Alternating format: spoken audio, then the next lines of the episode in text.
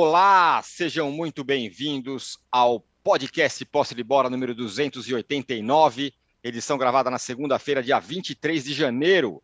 Eu sou Eduardo Tironi, já estou conectado com os meus amigos Arnaldo Ribeiro, Mauro César Pereira e hoje com a volta triunfal de Juca Kfouri. Que notícia boa para todos nós. Palmeiras e São Paulo empataram em 0 a 0 no Allianz. A torcida do Palmeiras vaiou o time, exigiu reforços e ainda pichou os muros do clube. Ao que parece, os São Paulinos ficaram mais satisfeitos com o placar. O Abel, no Palmeiras, pediu a contratação de jogadores prontos. Jogadores prontos. E Ceni, que perdeu Ferrarese, lamentavelmente, com uma contusão seríssima no joelho, falou que o time vai precisar de mais jogadores. Para quem o clássico ficou melhor? Vamos falar disso no primeiro bloco. Falar do Hendrick também, né? Sumido no clássico. E também falar do Corinthians, que teve mais um empate sem graça dessa vez contra a Inter de Limeira. E do Santos, que se salvou da nova derrota, de nova derrota no último minuto contra o São Bernardo. No segundo bloco, vamos ao Rio de Janeiro. A má impressão do empate contra o Madureira evaporou. O Flamengo amassou o Nova Iguaçu por 5 a 0 com 50 mil rubro-negros no Maracanã. E o Flu bateu o Madureira por 1 a 0 No rubro-negro, só se fala no jogo da Supercopa contra o Palmeiras na, no sábado que vem. E no terceiro bloco, vamos falar do caso Daniel Alves, que está preso na Espanha, acusado de agressão sexual. E a cada notícia que surge, parece que a situação do Daniel Alves está ficando mais complicada, é, a, a situação dele. Muito bem, já temos uma enquete aqui e olha, eu diria que ela é muito bem bolada. Eu sei que o Juca estava com saudades das enquetes bem boladas, ela é bem bolada. A pergunta é a seguinte: sem reforços, e essa é a briga que da torcida do Palmeiras com a diretoria, quer reforços, então, mas sem reforços, o Palmeiras não será páreo para o Flamengo, fica no nível ali do Corinthians e São Paulo, ou ou continua a mesma coisa do ano passado, meio segunda força, ou competindo paralelamente. O âncora travou até na questão da enquete. É tão bem bolada a enquete, né, Juca, que ele trava no momento da enquete. Mas eu li a terceira alternativa e é essa. Não, é, fica a alternativa C fica mais ou menos como antes. É impressionante. Como ano passado. Voltou o ano, Arnaldo. Impressionante é. é a sua prontidão, porque você pegou pela metade da frase e continuou impedindo aquilo que se chama solução de continuidade. Continuou a, a apresentação do âncora, que em breve estará de volta. Isto tudo é emoção dele às vésperas do carnaval. Né? Ele já está se preparando para o carnaval, então ele acaba tendo esse tipo de intermitência. Mas olha, eu quero começar não pelo fim exatamente, mas para dar um panorama de como as coisas no Brasil funcionam diferentemente do que funcionam na Europa. Né? Jogos de Supercopa são, em regra, jogos de festa na Europa, né? Uhum. em começo de temporada. Ninguém dá muita importância para isso. Aqui no Brasil, não. Sábado, lá em Brasília, quatro e meia da tarde, Flamengo e Palmeiras disputam a Supercopa Brasil. E esse jogo virou importantíssimo para o Palmeiras nem se fala, mas mesmo para o Flamengo. Né? Embora o Flamengo tenha um outro alvo, que é o Mundial de Clubes. E isto faz com que a torcida do Palmeiras fique em pé de guerra, como já está, por causa de dois jogos muito ruins feitos. Aliás, os três jogos, né? muito ruins uhum. feitos pelo, pelo, pelo Palmeiras, incapaz de fazer gol no São Bento, incapaz de fazer gol no São Paulo, e a torcida Óbvio, vê o Scarpa indo embora e justiça seja feita. Scarpa foi embora porque quis. A direção do Palmeiras queria mantê-lo. Não foi pela grana. Queria ter a experiência. Já o Danilo não. Foi pela grana mesmo. E é claro, aí bate no palmeirense, principalmente aquele de torcida organizada, né, da Mancha Alviverde, que perdeu a boquinha do carnaval, uh, bate a angústia de ver o Nottingham Forest, que hoje é um clube né, secundário na Inglaterra, tomar o volante, promissor volante, de um clube, do segundo clube mais rico do Brasil. Né? E aí a culpa recai sobre Dona Leila. Dona Leila deu a mão, agora querem o braço. E Dona Leila parece não estar disposta a dar o braço. Haja cobrança, Dona Leila vai ver o que é bom para tosse daqui para frente. Dona Leila incompetente que brinca de presidente, né? segundo o coro da torcida pedindo o jogador. O São Paulo, que coisa, né, Arnaldo? Puxa vida, uh, embora eu te confesse a apresentação de ontem do São Paulo para o neutro como eu, uh, não agradou nem um pouco, uh, me, me constrange ver o São Paulo, aquela camisa tão gloriosa, fazendo cera desde o primeiro tempo para empatar fora de casa com o rival, mas reconheço que o, São Paulo tem sido o único grande de São Paulo a fazer frente ao Palmeiras, né? tirante aquele 4 a 0 humilhante, mas o fato é que o São Paulo tem jogado choques reis uh, pau a pau com o Palmeiras, coisa que nem Santos nem Corinthians têm conseguido né, quando, enfrenta, quando enfrentam o, o Verdão. E o São Paulo tem. Mas a contusão do Ferrarese, puxa vida, né? Estava jogando tão bem, né? O São Paulo aparentemente arrumando a defesa, perde o zagueiro, ligamento cruzado, dá pena de ver. E o Corinthians de vocês é aquilo, vai devagar, né? Um time veterano para voltar a se engrenar vai demorar um pouco, ainda fez um negócio que eu acho que ainda vai dar muito pano para manga, né? Essa a vinda do Yuri, uh, com a troca que o Corinthians fez e com essa negociação absolutamente nebulosa, né? que os russos dizem que não venderam, uh, uh, que não entregaram o jogador 100%, isso tudo, mais Mané da Carne xingando a primeira-dama e a direção do Corinthians calada. Né? Realmente, não sei, temo que o Corinthians não possa fazer de novo esse ano a campanha à altura das suas tradições. Mas é isso. Estou de volta, estou feliz em vê-los todos muito bem. E o nosso âncora já voltou. O âncora, você precisava ver como o Arnaldo te substituiu bem, pegou você no meio da frase e continuou a terceira opção da enquete. Eu já é.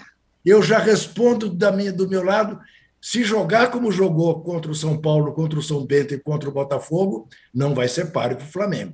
Né? Apesar de eu não achar que o Flamengo, nem na estreia do Vitor Pereira, nem no 5 a 0 com o Novo, Novo Iguaçu, Nova Iguaçu, da mesma maneira que não me impressionou o 0 a 0 com o Madureira, o Flamengo está treinando de camisa oficial. Agora é um baita time, é um baita time, dá gosto ver. Muito bem, estou de volta. É isso, né? Depois de tanto tempo de convivência, o Arnaldo já sabe, sabe o jogador que entende o outro, Miller e Careca, sabe? Bebeto, Bebeto e Romário se entendem, Nossa. né? Aí o Arnaldo já pegou aqui o gancho, mas eu quero saber do Mauro. Mauro, o seguinte: a gente falou outro dia aqui, né, sobre a história do, do Palmeiras não querer medalhão tal. Só que o Abel falou, foi, foi bem claro, hein? A Abel falou: quero jogador bom, quero jogador pronto. Medalhão ou não, ele quer jogador pronto. Né? Falou isso depois do jogo, depois que a torcida reclamou e teve a pichação ainda nos muros. E queria que você falasse também do Hendrick. É um moleque, claro, muito promissor, jogador muito diferente, mas não é exatamente o jogador pronto, né? É bem, primeiro assim, é, achei importante ele falar isso porque, de certa forma, ele rebateu essas informações que circularam semana passada de que é, jogadores de mais qualidade não interessariam porque o ambiente tinha que ser preservado. É como se estivesse associado o talento do atleta a um, digamos assim, comportamento não muito adequado quando não tem nada a ver. Você pode ser um perna de pau e um, um, um, um encrenqueiro e pode ser um craque super tranquilo, profissional. Tem que ver o perfil do, do sujeito, né, do atleta, do, do, profissional, e não associar uma coisa a outra, porque não tem, não tem vínculo. Ele rebateu isso de certa forma, dizendo que não.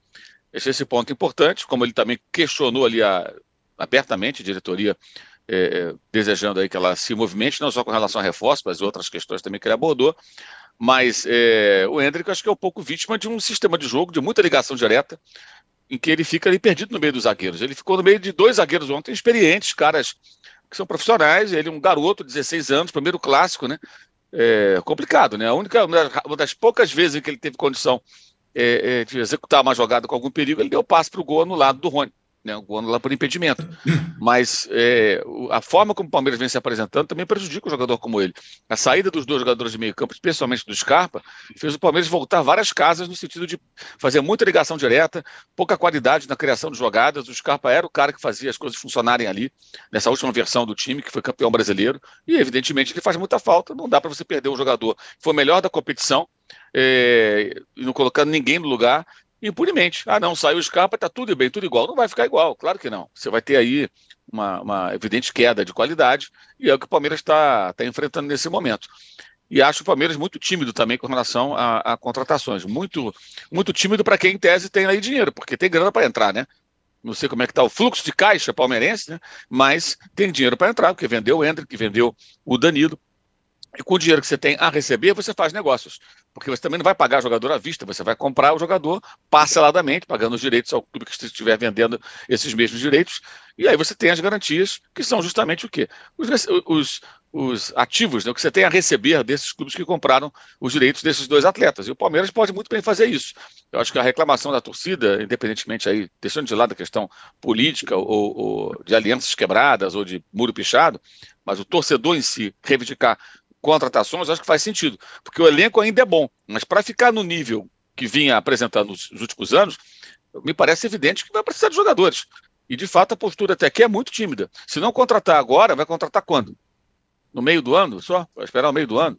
Tudo bem, então vamos levar. Então, então é melhor abrir o jogo. Olha, não contrataremos agora, estamos aqui esperando mais o meio do ano e tal, vamos mapear aqui o mercado. A janela europeia do meio do ano é a janela grande, que permite negócios mais interessantes. Tem alguns jogadores que a gente está de olho aqui, que de repente daqui a alguns meses podem ser úteis ao Palmeiras.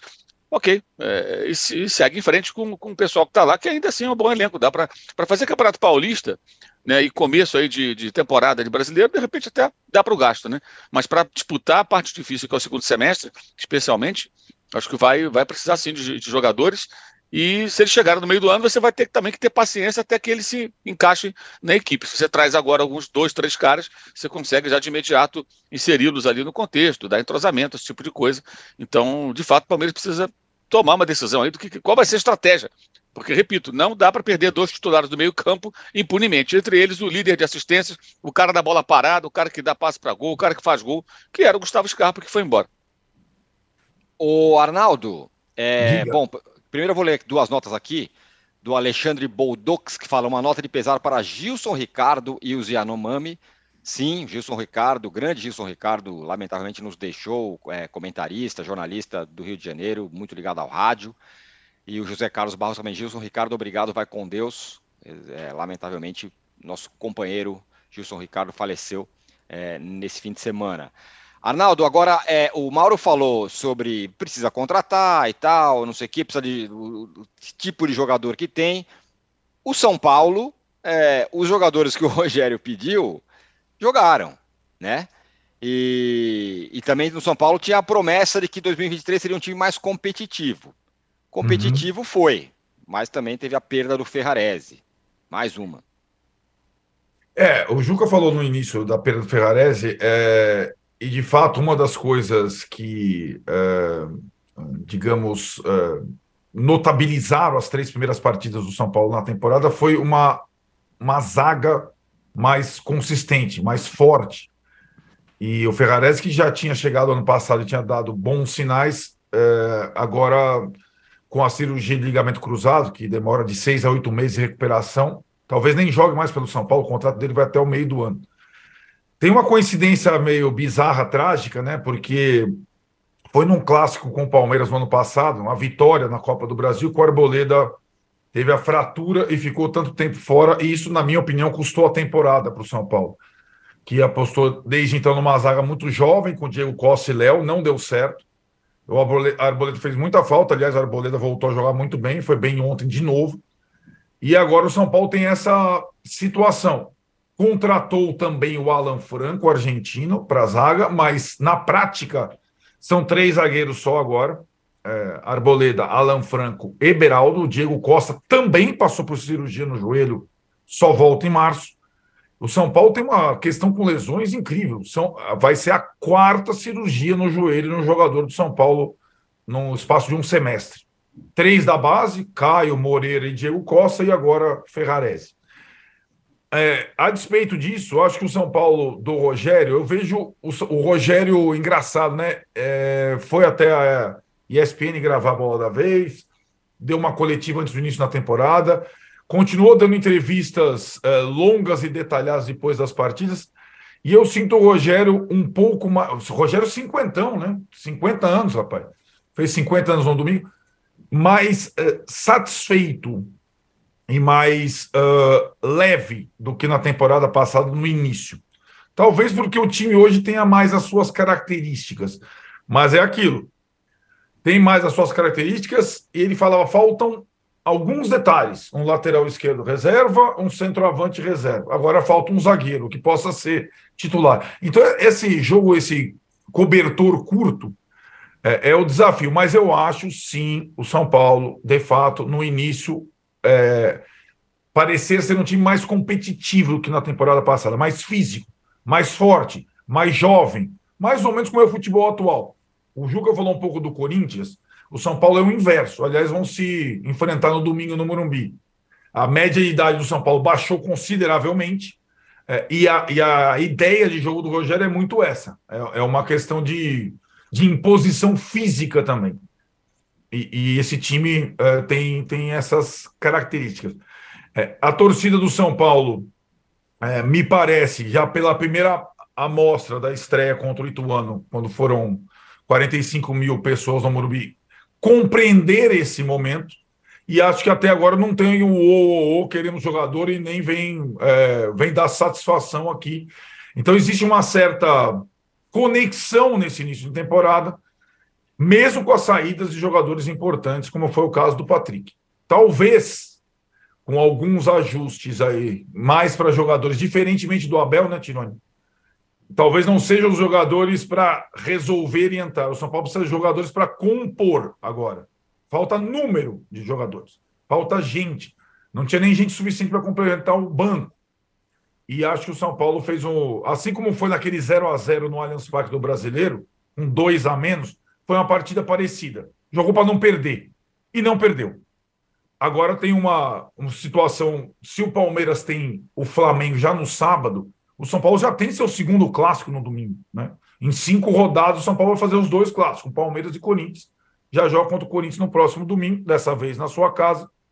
E tentando. Aí tem, aliás, no meio, na quinta-feira, um outro jogo que já foi clássico: São Paulo e Portuguesa.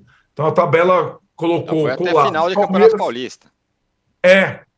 Palmeiras, Portuguesa e Corinthians no próximo domingo. É mais um teste desse time, desse novo sistema, mas que nos primeiros jogos é, deu bons sinais. É, muito pelas insistências do Rogério, talvez simbolizada pela escalação já em, é, como titular desde o momento em que pisou no Morumbi do David, que vai fazer seus primeiros jogos no Morumbi. Jogou em Araraquara, jogou no Allianz e agora vai jogar no Morumbi. Olha, deixa eu fazer aqui uma, como está a nossa enquete. Ela é muito bem bolada, viu? Essa é fantástica, é, não esta exemplar. Eu te não é? agradeço é? muitíssimo pela, Obrigado, pela, pela recepção, porque realmente é das melhores que eu já vi na minha vida. Então, pois é. Então eu vou ler aqui para vocês votarem. Então ela é a seguinte: sem reforços, o Palmeiras não será páreo para o Flamengo, 45% votaram nessa opção. Fica no nível de Corinthians e São Paulo, 24%. Ou não muda nada com relação a 2022, 31%. Vocês continuem votando aí. A gente também chegou a mil likes. Chegamos a mil likes e chegamos a 20 minutos de programa. O que significa, Ju? Olha o like, olha o like aqui, ó. Voltou. Que a gente, que a gente, ó, o like voltou. O Juca recuperou o like lá da, da alfândega da, da, do Catar, o que significa que dá para chegar em 3 mil likes mantendo essa média. Entendeu? Então é isso que nós queremos. Agora, Juca, aqui o Rodrigo Rabelo ele fala: depois da coletiva de ontem do Abel, ficou claro que a questão é estrutural e não individual. Ou gasta-se mais para bons jogadores, ou gasta-se menos e será necessário mais tempo para evolução. Simples assim. Você acha que tem um, tá havendo um descompasso entre torcida e, e Leila, tá claro, né? A gente já, já viu, pichação e tal. Mas entre o Abel é, nessas cobranças com a torcida ou não? Tá todo mundo no mesmo barco e vamos embora? Âncora, veja bem, eu acho que são coisas diferentes. O descompasso da torcida com a Leila não se dá pelo futebol, se dá pelo carnaval, uhum. pelo fechamento da torneira do desfile da Mancha Alviverde. Tem nada a ver com o futebol. O futebol, eu diria para você, da mesma maneira que, que eu acho que a gente tem que ter o pé no chão ao analisar o Flamengo em três jogos de começo de temporada, temos que analisar o Palmeiras com a mesma calma, em três jogos de começo de temporada.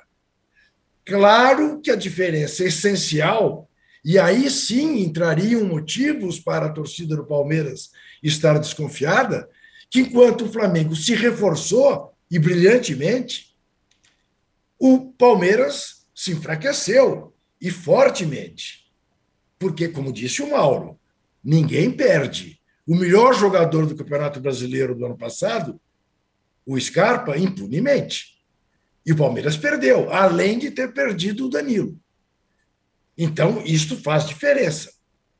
Agora, ou o torcedor do Palmeiras confia no taco do Abel, né, que foi montando um time através dos anos e pode continuar a montar um outro time a partir de agora, ou entra nesse desespero.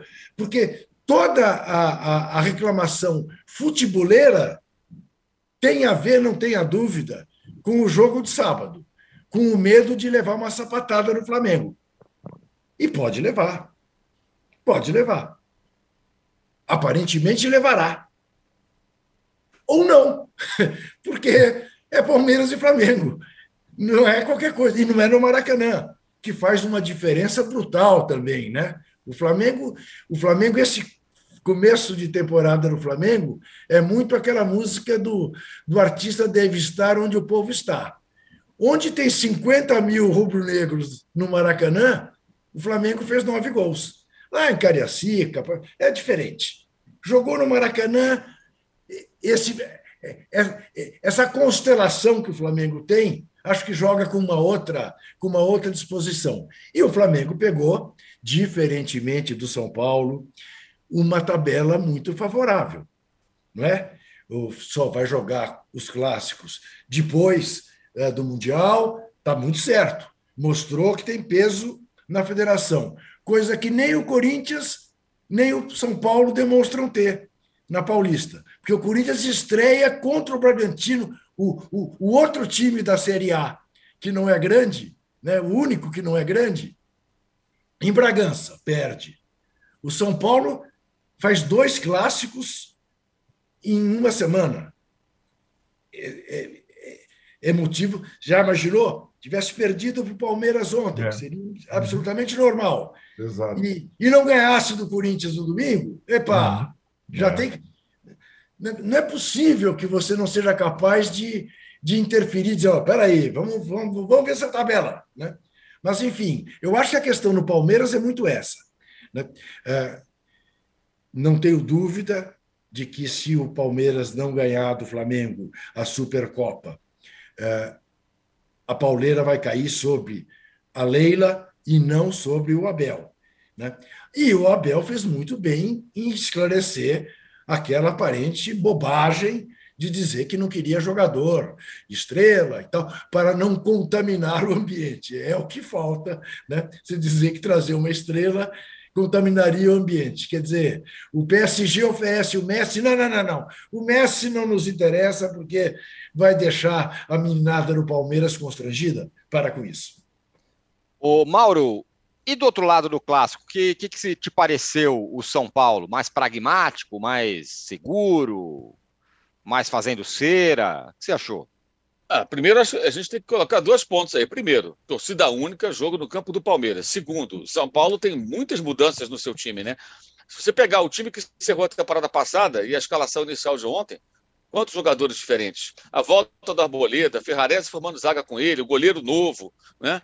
É, é, o nosso postante, o Elton Rato, é, o David, só aí já pensei, só aí já, já achei cinco aí mudanças. O Arboleda já estava no time, o Mendes, mas não vinha jogando desde a lesão que o Arnaldo lembrou, há muito tempo. Uhum. Então você tem meio time diferente do time que encerrou uhum. a temporada passada. É um outro time. E uma outra forma de jogar. O Arnaldo falou também da questão física, ser um time mais, né, mais físico, um time é, com outro perfil em relação àquele que se tentou desenvolver no ano passado. E o Palmeiras teve duas baixas pesadíssimas, mas é o mesmo técnico, os jogadores todos que estão em campo se conhecem.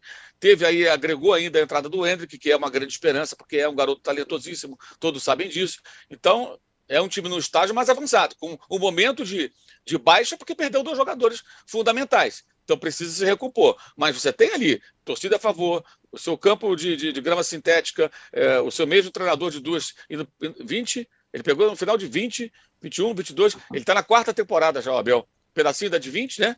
A de 21, a de 22 e agora a 23. Ou seja, ele já está entrando na quarta temporada, embora não todas inteiras, né? Pelo Palmeiras. É, é bem diferente, é um outro estágio. E fora de casa para o São Paulo, o empate era bom.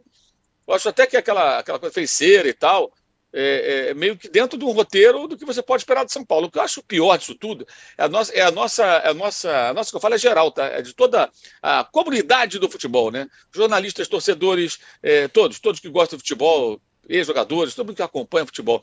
É a nossa tolerância com jogos ruins, né? Que jogo ruim, é esse que é o ponto, né? O jogo foi muito ruim. Eu acho que o São Paulo eu acho que compreendo mais, que tem uma postura mais cautelosa, está fora de casa nesse cenário que eu citei. O Palmeiras tem por obrigação jogar mais tem que precisar fazer mais. Até está diante da sua torcida. O cara pagou ingresso, ele quer ver mais do que aquilo ali. Então achei o futebol muito fraco. E como foi logo depois do jogo entre Arsenal e Manchester City, Manchester United, perdão, é, ou como diria Marcos Braz, Manchester United, é, foi, foi, foi duro de ver. Foi duro de ver. E ali você percebe uma coisa muito clara. O jogo de ontem, a preocupação número um dos dois no Allianz Parque era não perder. Repito, acho, acho até mais aceitável o São Paulo ter essa preocupação por razões óbvias. Já citei. É, o outro jogo, a preocupação era ganhar, cara. Mesmo, mesmo o, o, o, Manchester United fora de casa, tem momentos de domínio, de pressão no campo do adversário, buscou o gol de empate logo depois que tomou o 2 a 2 tinha feito 1 a 0 e o Arsenal depois amassou o seu oponente. O empate não era ruim para o Arsenal, não. Tem uma vantagem legal. O jogo estava ali, muito perigoso. Amassou. Colocou contra as cordas e socou até fazer o gol fosse luta de boxe, era aquela que o cara fica ali só apanhando. E fez o gol da vitória no final.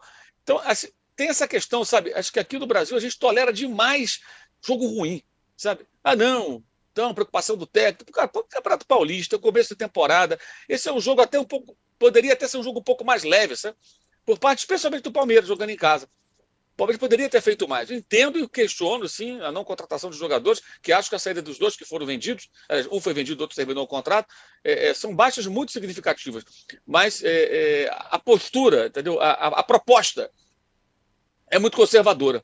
E isso não é uma, uma exclusividade do Palmeiras, não, é, é, geral. Isso acontece demais aqui no Brasil. Ao contrário da tão elogiada Premier League por isso. Preocupação é ganhar o jogo. Eu não vim aqui para brincar, eu vim aqui para ganhar o jogo. Ah, tá na casa do adversário, mas eu vou tentar ganhar o jogo. Então, isso gera realmente. Assim, é, é, meio chocante, né? Você vê o, o, jogo lá da Inglaterra, depois você assiste um jogo como o de ontem, você fala, cara, e quantas vezes já falamos sobre isso, né? E continua acontecendo. Por isso que eu estou uhum. destacando, continua acontecendo. A gente vê isso, fala sobre isso há anos e continua acontecendo. Entra ano, sai ano, e esse fenômeno se, é, se repete. O Arnaldo, é, uma outra coisa, é, e aí a decorrência também do, do que aconteceu no, no, no jogo é a seguinte: é, saiu uma matéria aqui no UOL dizendo sobre a sucessão do Tite na seleção e dizendo que a CBF tem um pé atrás com o Abel por conta do temperamento dele. Ontem ele estava nervoso de novo, né, para variar. Bom, são temperamento aí tem várias conotações. Eu acho que o temperamento é, como comandante de time é, me parece quase inquestionável. Ele tem uma boa relação com os jogadores, é, ele, é, sem, sem, digamos, é, sem se deixar levar por lideranças e tal, acho que isso é, isso é, é um ponto positivo. O comportamento à beira do campo e as questões com a arbitragem, sim, eu acho sempre condenável. É uma coisa que, para mim, beira insuportável. É, e ontem, de novo, né? Ontem, é, mais uma vez, é, o Abel reclamou de três pênaltis, é, que sinceramente, quer dizer, dois foram eventuais toques de mão a o toque na mão não aconteceu, foram duas coxas. E no terceiro, quando a bola bate na coxa do defensor de São Paulo, o Abel quase escalpela o quarto árbitro. Aliás, a arbitragem toda feminina e, e, e dá aqueles xeriques à beira do campo, e de fato não foi absolutamente nada, nem no lance do Piquerez com a Arboleda. Nada. Então, o, e o Abel, aí aquela pergunta que você fez para o Juca, a questão da divergência com a direção, ou algum atrito, ou alguma rusga, o que tem, é, que eu vejo na coletiva, de novo aconteceu, é uma exigência de uma maior uh, pressão de bastidor da diretoria do Palmeiras há algum tempo. Ele até chega a falar: não adianta mandar e-mail.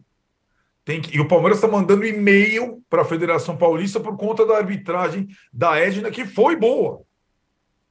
O, o, o, o, Abel, muitas vezes, e acho que a questão do São Paulo se incrementou pela, pela Copa do Brasil, lá, o, o VAR não traçado, linha do VAR não traçado, muitas vezes ele quer e prega para convertidos ganhar na marra.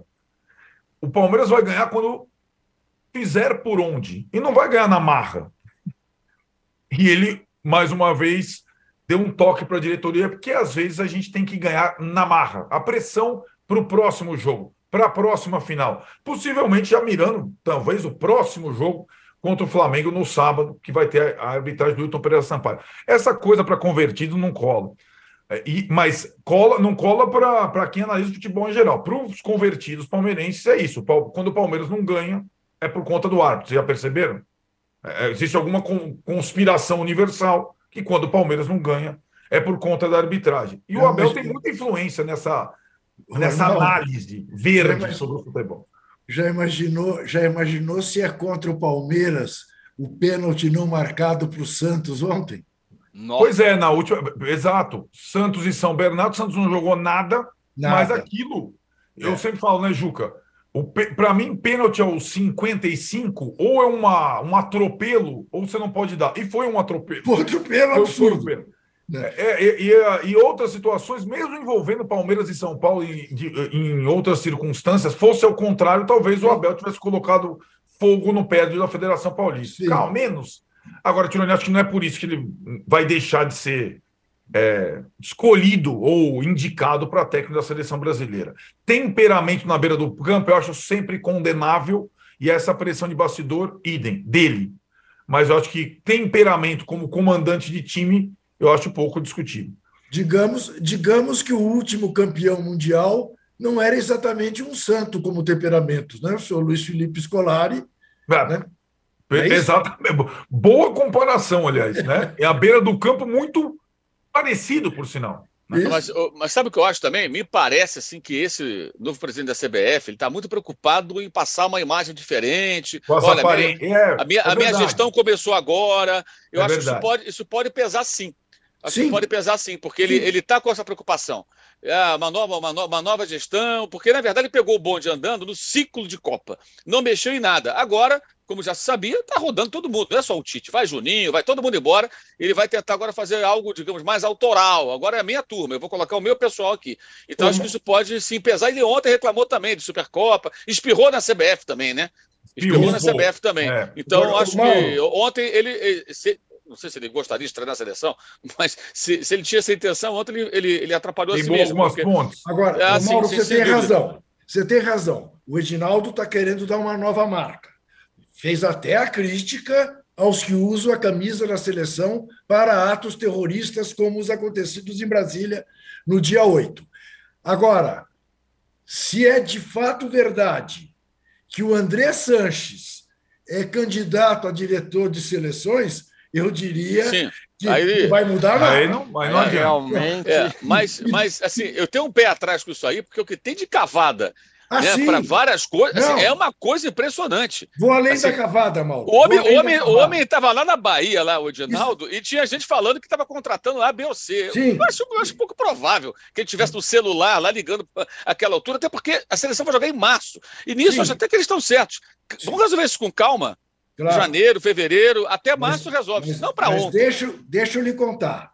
Há um esforço malicioso da direção do Corinthians para fazer do André Sanches o diretor de seleções para tirá-lo do Corinthians, esta é a intenção, permitir a mudança de estatuto, que é a grande obra que o André Sanches fez do Corinthians, que foi proibir a reeleição, recolocar a reeleição no estatuto para permitir que o senhor, o senhor Duílio Monteiro Alves hum. seja de novo o candidato, porque se não for ele o candidato da situação, será o egresso do jogo do bicho André Negão, que deverá perder a eleição, ao que tudo indica, para o oposicionista Augusto não sei das quantas, que é mais do mesmo, diga-se de passagem.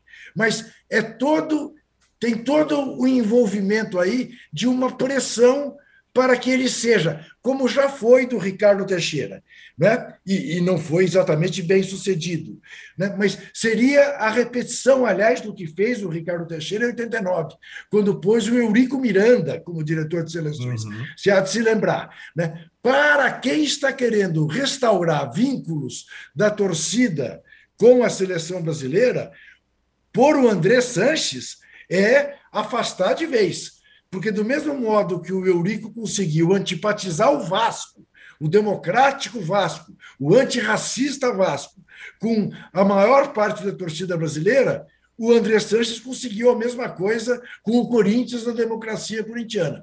Né? Sob a direção dele, o Corinthians era odiado, porque ele é uma pessoa odiável. Né? Ele é uma pessoa que vai para o confronto o tempo inteiro, é uma pessoa grosseira, está longe de ser um bom relações públicas. E no meio disso tudo, Juca, o Corinthians vai lá e empata com a Inter de Limeira. Âncora, âncora. Oi, fala. Não, só, só, só lembrar uma coisinha aqui. É, vocês falaram do Felipão. Felipão perguntou o que, que o Luiz Henrique ganhou o quê? Não teve isso? Sim, ganhou só. Ele ganhou o quê? Champions League, dois campeonatos espanhóis, é, Supercopa da Espanha, se não me engano, três Copas do Rei. ganhou o quê? Pelo amor de Deus. Pô, o, olha, a assessoria do Felipão tá, tá pisando na bola. Tem que alimentá-lo com informações para que ele não, não, não, não, cometa um deslize como esse. Né? Esse foi. Ganhou o quê? Ganhou o quê, amigo? É, rapaz. Ganhou pouco, não. Ah, e mais, o Luiz Henrique, dos técnicos especulados aí, estrangeiros, é o único que eu vejo assim como possível de se resolver rápido, que está desempregado, treinou seleção na Copa. Sim, tá. tá sejamos, tá, tá sejamos realistas. Ah, vamos trazer o Guardiola. Não vai trazer, claro, já se descartou. Ah, vai trazer o Ancelotti. É muito difícil.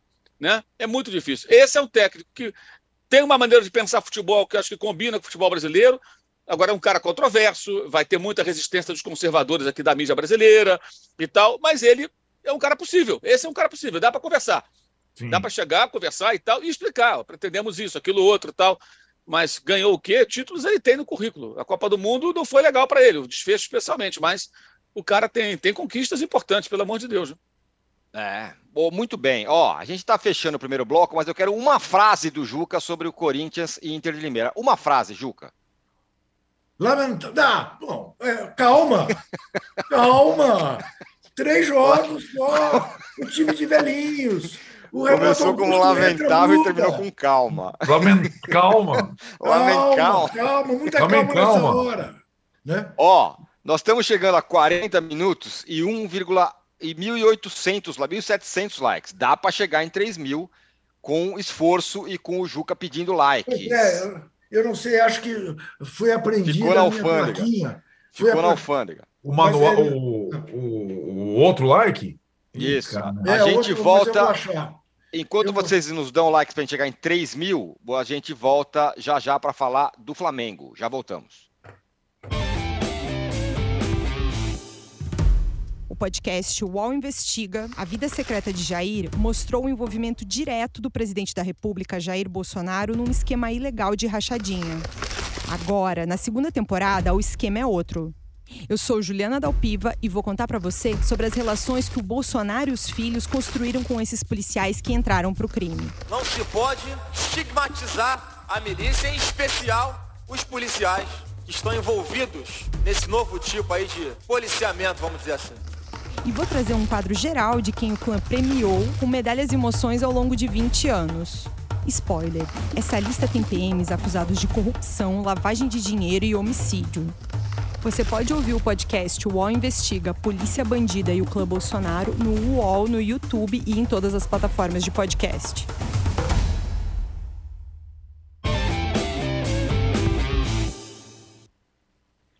Estamos de volta para o podcast Posse de Bola. Oi. Você prefere esse aqui? Ah, eu gosto. Ou esse aqui? Ah! Qual que é o outro?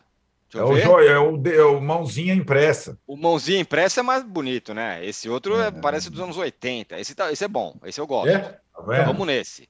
Tá bom. Esse, Vamos esse nesse. Aqui veio, esse aqui veio diretamente de Doha, no Catar. Isso. Pois é, pois é. Ó, tá vendo?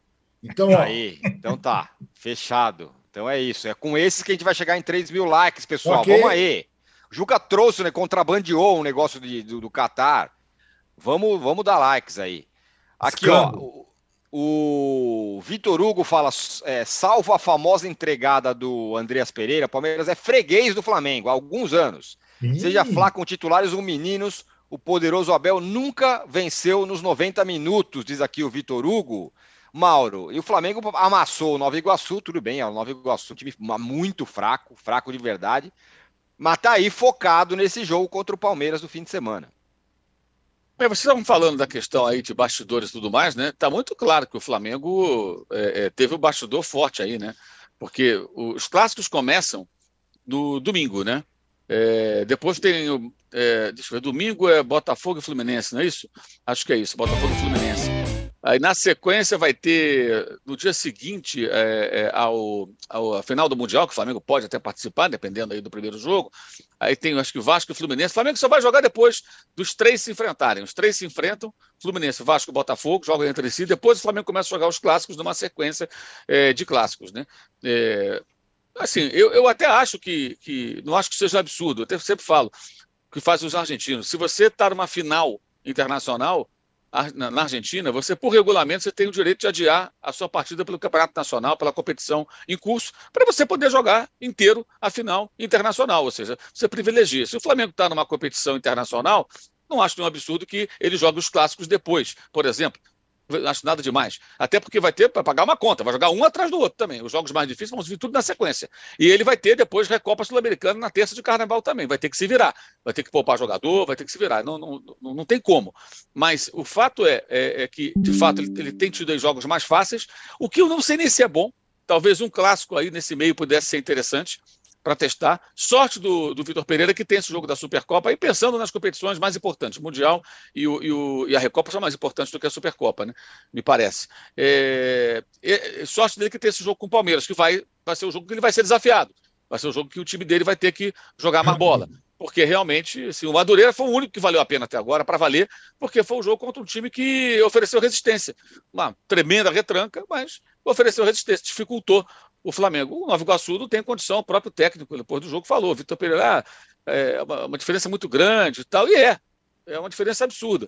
Né, é uma diferença absurda. E esses jogos só não têm sido assim, desastrosos do ponto de vista financeiro nesse campeonato, esse problema antigo dos estaduais, porque a torcida tem comparecido. Foram 50 mil pessoas no Maracanã no sábado, 4 da tarde, com um calor desgraçado. Quer dizer, ainda assim o povo está indo para o jogo. Então tem tido boas rendas, isso equilibra melhor as, as finanças com relação a cada partida. O primeiro jogo, por exemplo, teve 27 mil pessoas, foi um jogo deficitário, que foi o jogo lá do time de garotos lá contra o Aldax, né?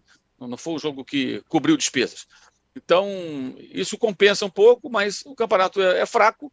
É, o Flamengo tem um elenco muito caro, esses adversários são sparrings, digamos assim, né? O único, repito, que ofereceu resistência, dificultou, foi de fato o Madureira, o único jogo que valeu mais a pena. O jogo contra o Madureira foi melhor do que o de sábado para você avaliar, corrigir defeitos, perceber o que não está funcionando.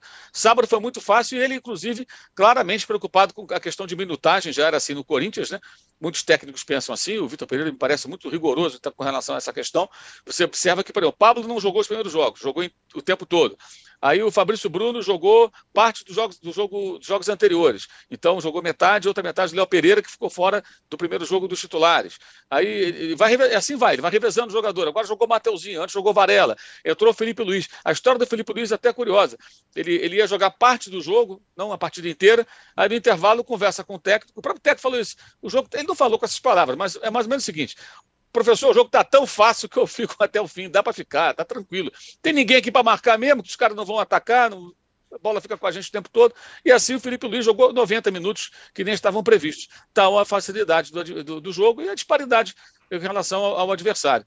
Agora vai jogar contra o Bangu, né?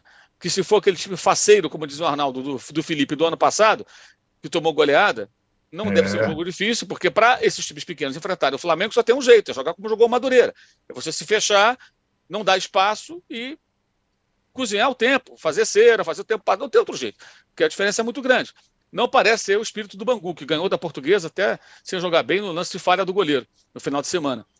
E esse jogo acontece amanhã. Eu acredito que com o time bem, bem reserva, e aí o time inteiro no sábado, lá em Brasília, na, na Supercopa contra o Palmeiras. E o Palmeiras tem um jogo na quarta-feira, na, na, na, tem jogo na, é na quarta? Quando o Palmeiras joga? Deixa eu ver aqui, peraí. É, tem jogo no meio antes, de semana? Antes do, do Flamengo, né? E acho é. que nesse jogo o Abel deve poupar todo mundo, depois de usar Sim. os caras todos nessa, nessa sequência. O jogo é contra o Ituano em Itu, na quarta-feira à noite. Isso, então, jogo. É, esse jogo vai ter que ser com o time reserva para o Palmeiras. Agora, não dá para adiar esse jogo. É, é, acho que essa, essa é uma ponderação é. que me parece que está dentro daquele pacote. Não tem data, né? É, não pois é. Então, então, essa é a questão. Então vai ter que botar o time de reservas. Porque não tendo. O Palmeiras não tá. Se o Palmeiras estivesse jogando no Mundial de Clubes, tivesse vencido a é. Libertadores do ano passado, ia jogar como?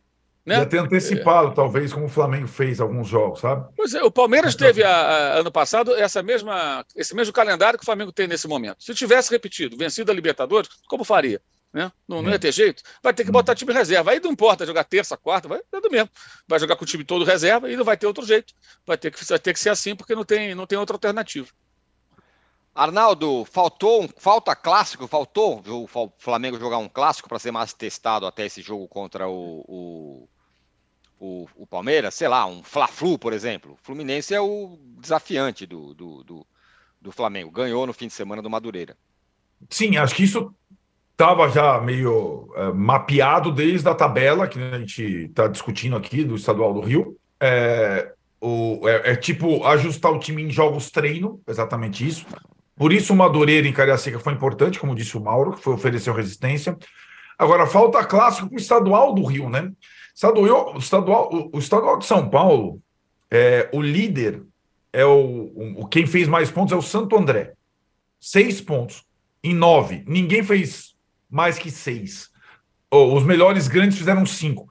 Tironi, tá osso, cara. O time do São Bernardo é bom, time do Santo André é bom, time do Ituano é bom, bom mesmo, bom, bons times. Oferecem dificuldades em todos os jogos. Tá interessante isso. O campeonato tá bom nesse aspecto. Os grandes estão rebolando, meu velho. O Santos. No Rio, o Fluminense tem nove pontos, 100%. Não jogou bem nenhuma partida. Diniz até reclamou que no, no final de semana o time até proporcionou muitas chances ao adversário. Ganhou só de 1 a 0. Talvez o Fluminense, aquele que tenha começado inteiro, embora tenha jogado uma partida com os reservas, agora tem o Boa Vista e depois o primeiro clássico Botafogo, é, possa abrir uma vantagem aproveitando o Flamengo fora por, por enquanto, nessas rodadas. Porque o Vasco ainda não estreou com seu time principal, o Botafogo aos poucos, então o Campeonato do Rio, falta clássico, falta time titular, até agora, difícil, hein, meu? Difícil assistir. Então, quem sabe a partir do próximo final de semana a gente tem essas situações. Porque, embora tenha lá o regulamento de não poder jogar time reserva por alguns, por mais não sei quantos jogos tal, o campeonato não pegou. É, é engraçado, menos para o público. O Mauro falou, tem ido gente para caramba, carente de jogo, fica mais pelo, pelo desafio, o nível de desafio entre os times é um nível técnico muito abaixo. Os, os menores muito abaixo. Em São Paulo vai ter grande de novo rebolando para se classificar, porque tem time menor aí. É, e aí, essa precocidade dos clássicos em São Paulo, é, concordo com o Juca, é, é, para alguns ela é, é, muito precipitada, mas ela deixa o campeonato já interessante desde o início. Então, e quem vai, quem largar mal no, em São Paulo é assim: você não tem aquele confronto direto no seu grupo para compensar uma largada ruim. Você não joga dentro do seu grupo. Quem larga mal tem dificuldade para se classificar depois. E, e, acho que os que os grandes enfrentaram até agora com os pequenos, sendo que só teve o clássico Palmeiras e São Paulo, foi para mim impressionante. Os Eu pequenos estão bem, estão ricos, né? Investem bastante. Quero divergir de você em relação ao Fluminense, uhum. porque o primeiro tempo do Fluminense ontem contra o Madureira estava muito interessante.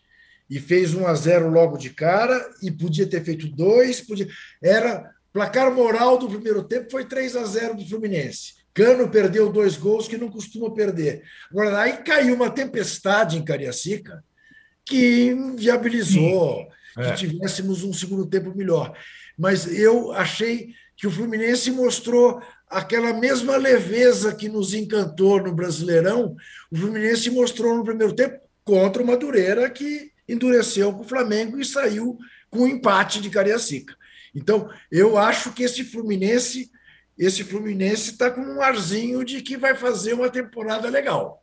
Uh, enfim, quem sabe isto habilita ainda mais o Fernando Diniz, contra quem vocês são tão tão rigorosos. Não, estamos, somos, somos Diniz Futebol Clube. Tá certo. Muito, muito bem, estamos fechando aqui o segundo bloco. Temos ainda 10 minutos de programa, ou seja, temos Sim. 10 minutos para chegar em 3 mil likes. Estamos em 2.700, ah. estamos na nossa média. Ah. Vai, Juca, pede like aí. randômico, randômico. Olha aqui, randômico para você. Ah. Aí, e se anima, Juca, porque aqui, ó, o Anderson Moura fala, Juca, você é o Gustavo Scarpa do posse de bola. Que isso? Oh! É? Quem, quem foi que falou isso? O Augusto. Augusto, mas os Augustos me amam. Ah? É isso. Entendeu? Os Augustos Desculpa, me amam. eu falei Augusto, eu falei Augusto é Anderson Moura, não tem nada a ver com Ah, é o Anderson. Não, então, então, então, embora os Augustos. Augustos nem tanto. É, então, ó, é. tá, vamos chegar em 3 mil likes aí. E, e já voltamos. Não sai. 3 mil likes. Vamos lá, rapaziada. Já voltamos. Saudade acabou. O maior festival de pré-carnaval de São Paulo está de volta. Vem aí o Carnaval 2023. Shows de Zé Neto e Cristiano, Glória Groove, Barões da Pisadinha, Cláudia Leite, Dub Dogs, Luísa Sonza, Baiana System e muito mais. Dia 4 de fevereiro no Allianz Parque. Garanta já o seu ingresso. uol.com.br barra carnawalsp ou na ingresso.com. Carnaval, o seu reencontro com o carnaval é aqui.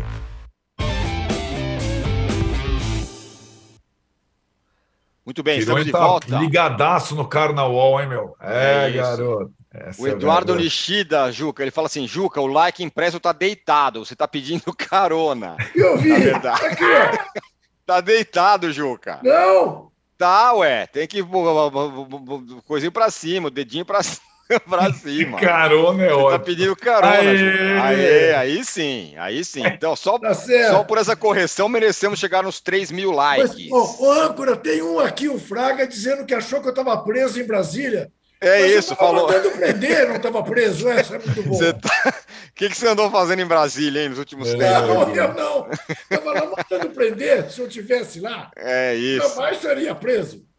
Bom, Juca, quem é, fala em prisão, né? Quem está preso é o Daniel Alves, acusado de agressão sexual por uma mulher de 23 anos. O caso teria acontecido em Barce... aconteceu em Barcelona no dia 30 de dezembro.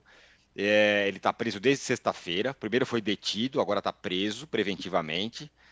É, e a cada coisa que sai, que a gente vê de notícias chegando, a situação do Daniel Alves fica mais complicada. Ainda não foi julgado, ninguém sabe exatamente o que aconteceu, mas os relatos são cada vez mais comprometedores para o Daniel Alves, que há um mês atrás estava nada menos do que defendendo a seleção brasileira. Ele jogou, inclusive.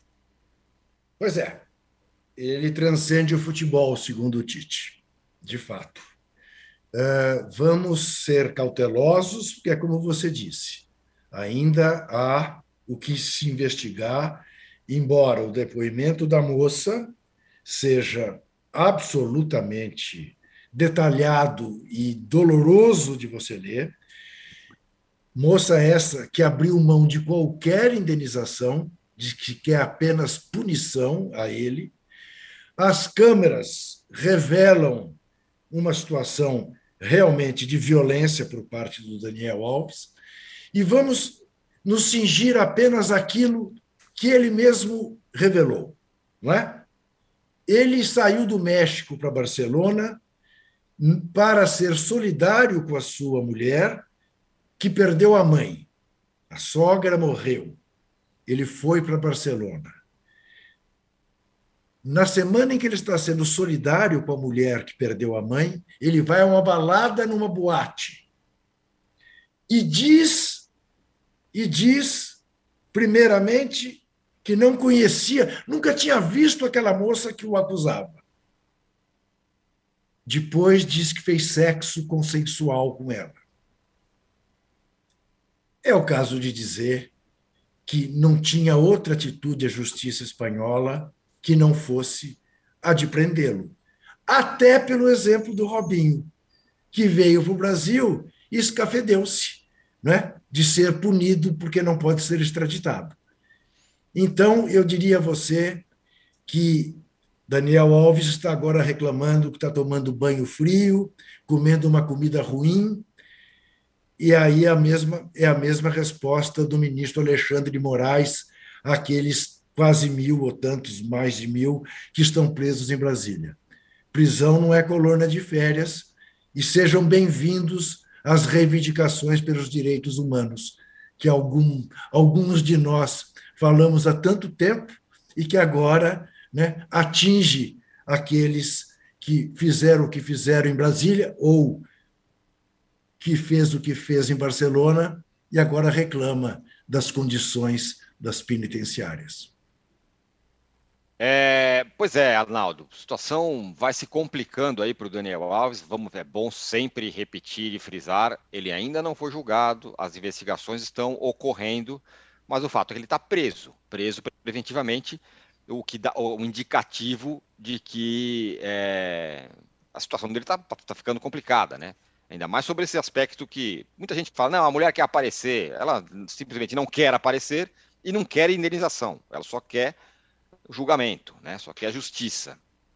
É, ainda, né, com essa cautela necessária para comentar o caso e tudo mais, para mim chamou muita atenção o depoimento do Xavi Hernandes, técnico do Barcelona, na coletiva pós-vitória do Barcelona, em que ele, antes de abrir para perguntas, pede desculpas por ter, eh, digamos, defendido eh, o Daniel Alves quando soube da situação na véspera. E aí, na coletiva, ele se coloca mais.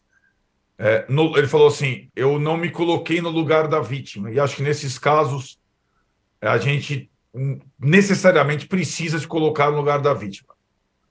Onde eu quero chegar? O depoimento do Xavi, que jogou com o Daniel Alves, que contratou o Daniel Alves para o Barcelona lá atrás, que é de Barcelona, conhece tudo ali, é uma, uma é um é importante, né? É uma, uma é uma porque muitas vezes o, o, jogador de futebol, o astro, tal, não sei o quê, ele acha que pode tudo e tudo mais e e muitas vezes não entende que as coisas mudaram demais em diversas situações.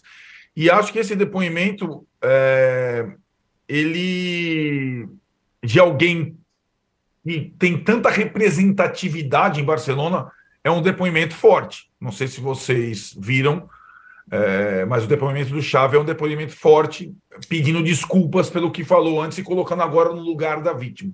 E é um pouco o que a gente tem que fazer, né? E acho que essa situação, todo o contexto o Juca já descreveu. É, é em alguns desses casos, é, quando o é, brasileiro está numa situação dessa, num país é, do exterior, muitas vezes é necessário a intervenção diplomática do governo. Isso aconteceu em outros casos de agressão sexual ou não Teve aquele caso do pai do Fernando, lembra? Teve, teve essa situação do Robinho e tal. E, curiosamente, agora, isso é uma, é, isso é uma curiosidade da situação. O, o governo atual brasileiro, o Daniel Alves, é, ele estava colado ao governo anterior. Muito, muito provavelmente, talvez, fosse no governo anterior, essa intervenção diplomática talvez fosse até imediato. O Daniel, o Daniel Alves era muito próximo do antigo presidente. Agora tem até essas conotações, entendeu? Essas questões de detalhes para uma, uma eventual. É, para responder ao processo de liberdade, o eventual retorno ao país. Tem, tem muita coisa para acontecer ainda, mas me impressionou de fato que em Barcelona, gente muito representativa é, está se colocando no lugar da vítima, como foi o caso do Xavi Hernandes. O Arnaldo, a nota curiosa né, e dramática desse episódio, além do mais, é pensar que o São Paulo pode continuar a pagar 400 é. mil reais por mês para um cara na cadeia, né? Isso, sendo que o Pumas, o clube com quem ele tinha contrato, demitiu. rescindiu justa causa e, de fato, o São Paulo que diluiu sua dívida ao Daniel, é uma dívida, né, Juca? Sim. Em não sei quantas parcelas, Sim. vai Sim. continuar pagando o Daniel. Muito bem, ó, a gente chegou aqui com uma hora de programa e chegamos aos 3,3 mil likes. Mauro, você quer acrescentar alguma coisa? Senão encerramos aqui. Não, só, só um detalhe rápido. É, essa questão toda, é, o fato da moça ela não pedir dinheiro, ela quer justiça, né? É, me faz lembrar é, dos garotos do Ninho, né? Que toda uhum. vez que a gente fala desse assunto, alguém fala paguem as famílias. Não, não é paguem as famílias. Fizeram já acordo, isso é uma outra questão. A questão é a falta de justiça. Justiça, ou seja, ninguém foi indiciado até hoje, ninguém foi preso, não aconteceu nada. Quatro anos, dia 8 de fevereiro, quatro anos da morte de dez garotos queimados vivos no CT do Flamengo. Ninguém foi responsabilizado. Podem pagar o que for, dinheiro nenhum. Cobre ou, ou minimiza né, é, é, essa tragédia, não reduz a dor das, das familiares nem de ninguém. E aí não adianta apontar para o clube, porque o clube não faz nada. Quem faz são pessoas que comandam o clube, ou deixa de fazer algo para evitar que aquilo acontecesse. Eu acho que é importante frisar isso, que aqui no Brasil, dessa maneira, isso aqui tudo é o dinheiro. Não, ela quer dinheiro. Não, pague as famílias. Não, a questão não é só dinheiro. O dinheiro é uma indenização. Se tem ou não tem, é outra história. A questão é justiça. Então, se o Daniel for realmente culpado, que ele pague por isso de acordo com a lei. E alguém imagino eu, deve ter sido negligente, é, é, é, irresponsável, inconsequente, não sei qual a palavra aí que pode se encaixar para definir, naquele episódio trágico que vai completar quatro anos agora, no dia 8. E que a imprensa já esqueceu, todo mundo já esqueceu, ninguém fala mais nada. Um, dos maiores absurdos acontecidos no Brasil acho que em todos os tempos, não só no futebol, em todos os tempos. Como teve botkiss e outras barbaridades que aconteceram por aqui, as pessoas aqui no Brasil falam paguem, como se tudo fosse dinheiro. Não é dinheiro, é justiça. Ótimo, ótimo ponto. Muito bem, fechamos aqui o podcast Posse de Bola número 289, chegando a 3,4 mil likes. Vocês são realmente incríveis. O novo pedidor de likes do Juca é um espetáculo. E a gente volta na sexta-feira e volta também o Ratão de Bronze. Obrigado, tchau.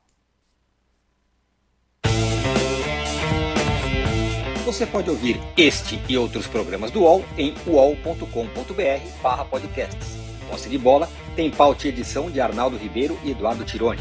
Produção de Rubens Lisboa. Operação de ao vivo de Fernando Moretti e Paulo Camilo. Coordenação de Fabrício Venâncio e Juliana Carpanês.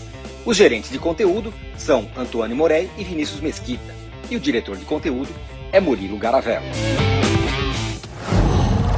Qual?